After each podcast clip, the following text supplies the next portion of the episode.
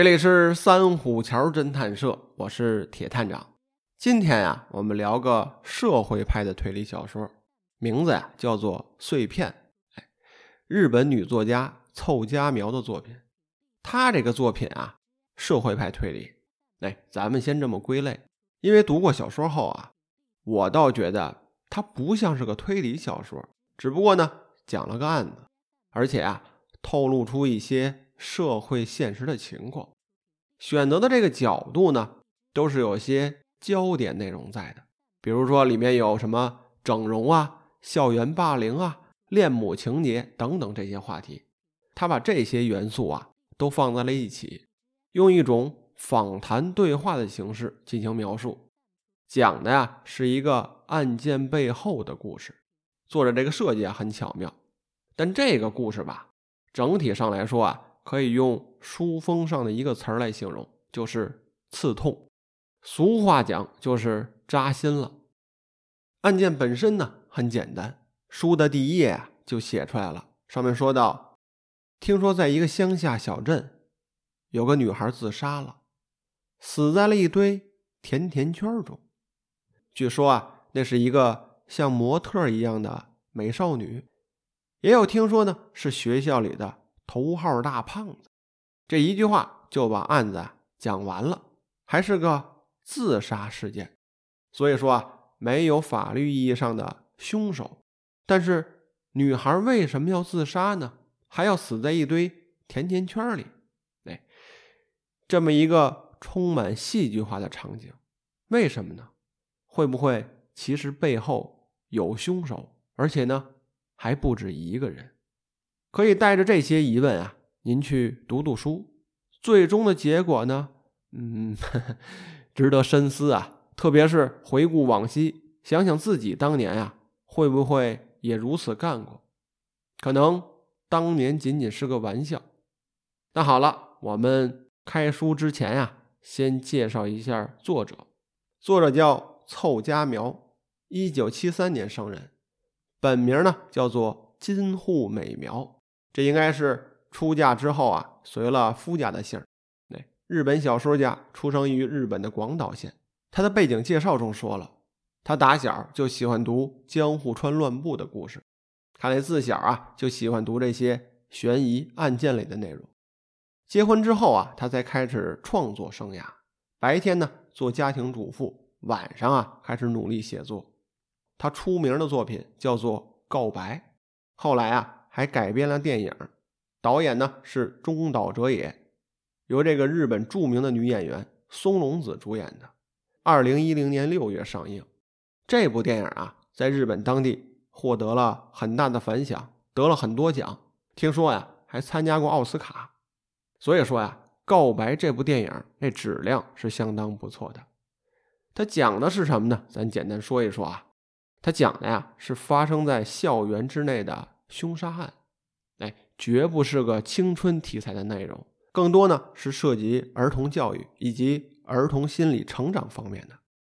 我觉得吧，许多的专业人士从事儿童心理学方面研究的都该看一看。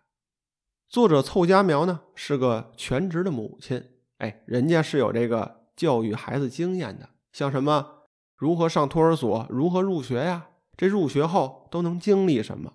他是有这个实战经验的，哎，比如说吧，说这个孩子在学校里打架了，被人欺负了，或者说这突然之间呀，成绩掉下来了，等等这些事儿怎么办？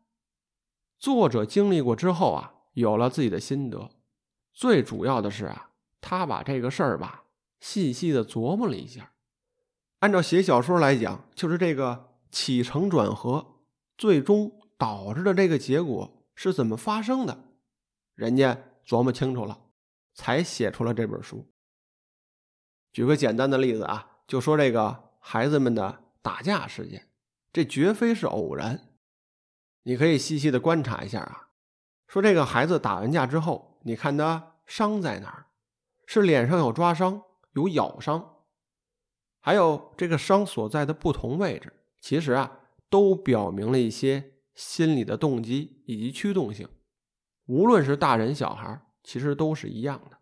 这表明了一种伤害的程度。论孩子来说啊，有的一些打斗呢，可能就是逗着玩但有的时候啊，这孩子也会下死手，照着致命的位置，或者说比较有危害性的地方下手。这个呀，其实都体现在心理方面。这些事儿背后啊，都是有成因的。我是相信呢，对于一个孩子，他不会随便挥舞着拳头攻击人，这一定是出于父母的教育以及环境等因素造成的。所以呀，绝对不要忽视孩子出现的这些打斗行为。我想，作者本人呢，就是利用了一些自己对于孩子日常照顾所发现的一些情况，哎，来编纂出了这么一个故事。所以，我们即将讲的这部作品《碎片》。还有凑佳苗之前的这部作品《告白》，实际上啊，都是在讲孩子们心理动机的一个成因过程，只不过呢，他用了一个悲剧的手法来呈现。那下面咱们来详细说说《碎片》这个故事，它到底讲的是什么？《碎片》这部小说为什么要起这么一个名呢？是有原因的。这部作品啊，采用了一个多人告白的方式。这个方式比较特别啊，这也是凑佳苗比较擅长的一个写作方法。故事一开始就说了，这是一起特殊的自杀事件。咱们介绍一下案情，说有这么一个女高中生，叫做吉良有雨，她的身材啊有点胖，但是啊她过得非常幸福。在家的时候呢，身为营养师的母亲十分宠爱她；在学校呢，她是个性格开朗，有着。超强运动细胞的这么一个少女，不仅没有什么霸凌情况的发生，甚至呢还收获了甜美的爱情。那么如此幸福的一个少女，她为什么要自杀呢？而且她的死亡现场很有戏剧化，这个女孩死在了一大堆甜甜圈上。而这个事件发生之后啊，这部小说并没有去讲述。案件是如何发生的？即便是现场的情况，也没有做任何过多的描述。这全书啊，共分为九章，都是一段一段的对话内容。这选择的人物对象呢，包括死者的母亲、同学、朋友以及医生。而故事的开端呢，是一个叫做元宇智保的人在讲述这个案件的情况，而聆听者是一位整容医师，他叫。菊酒奶，他对这个整件事情啊产生了浓厚的好奇心，同时啊也为读者开启了一趟双重的探秘之旅。为什么说是双重的探秘之旅呢？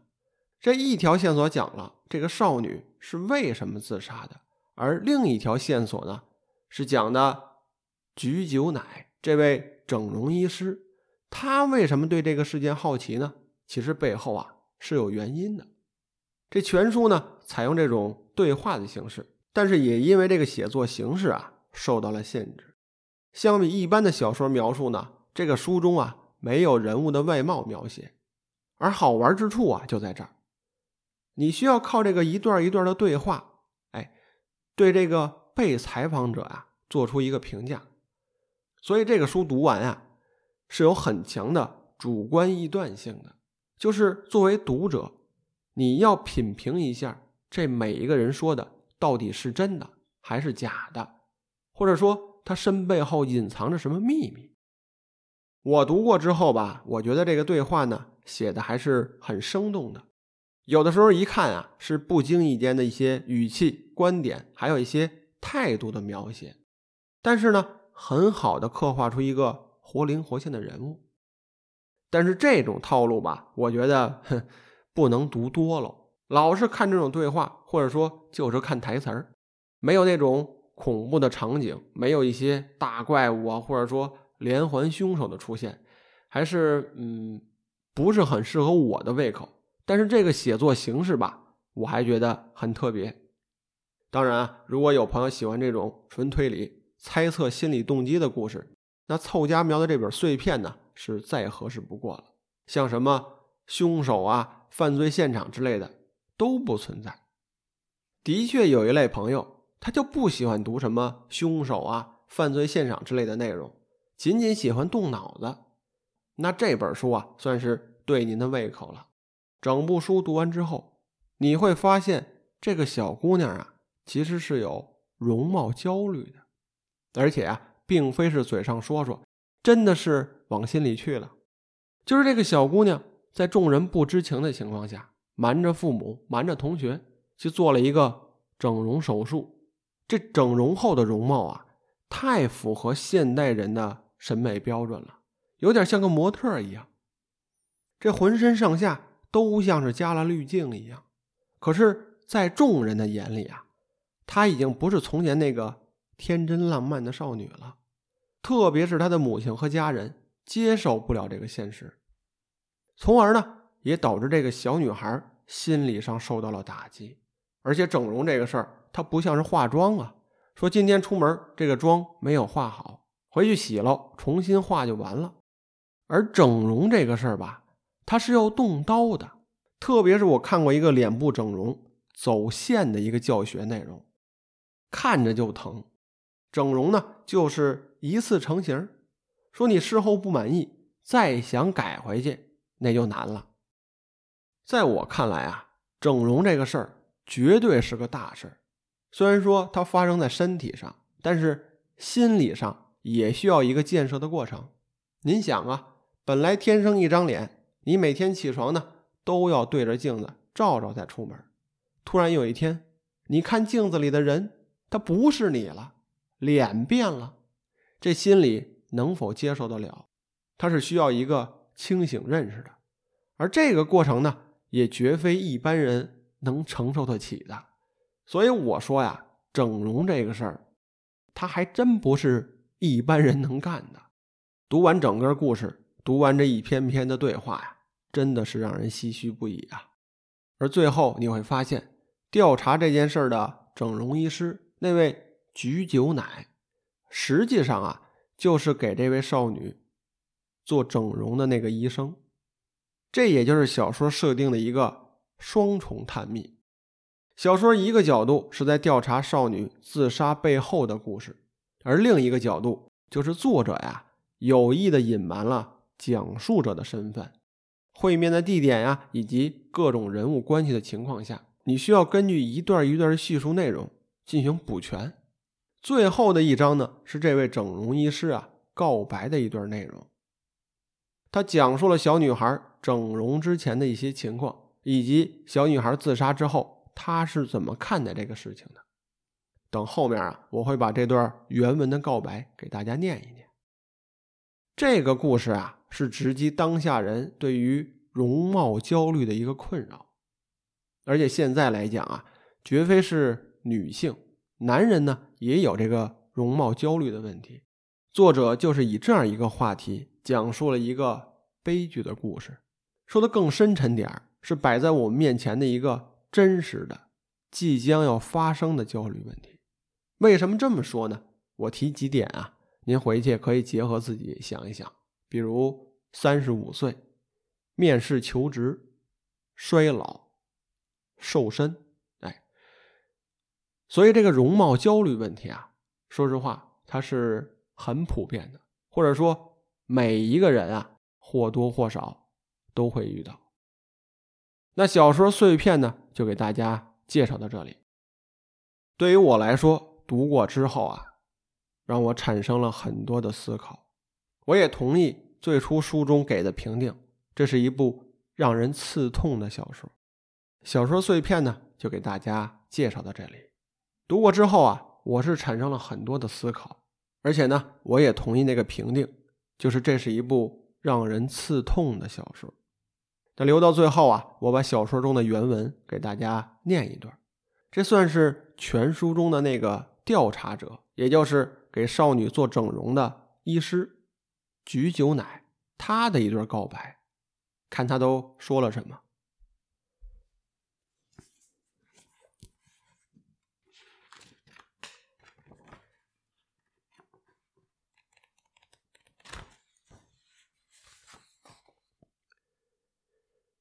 我也希望您能记住一点：你自己认为的理想外形，对他人来说未必就是理想的。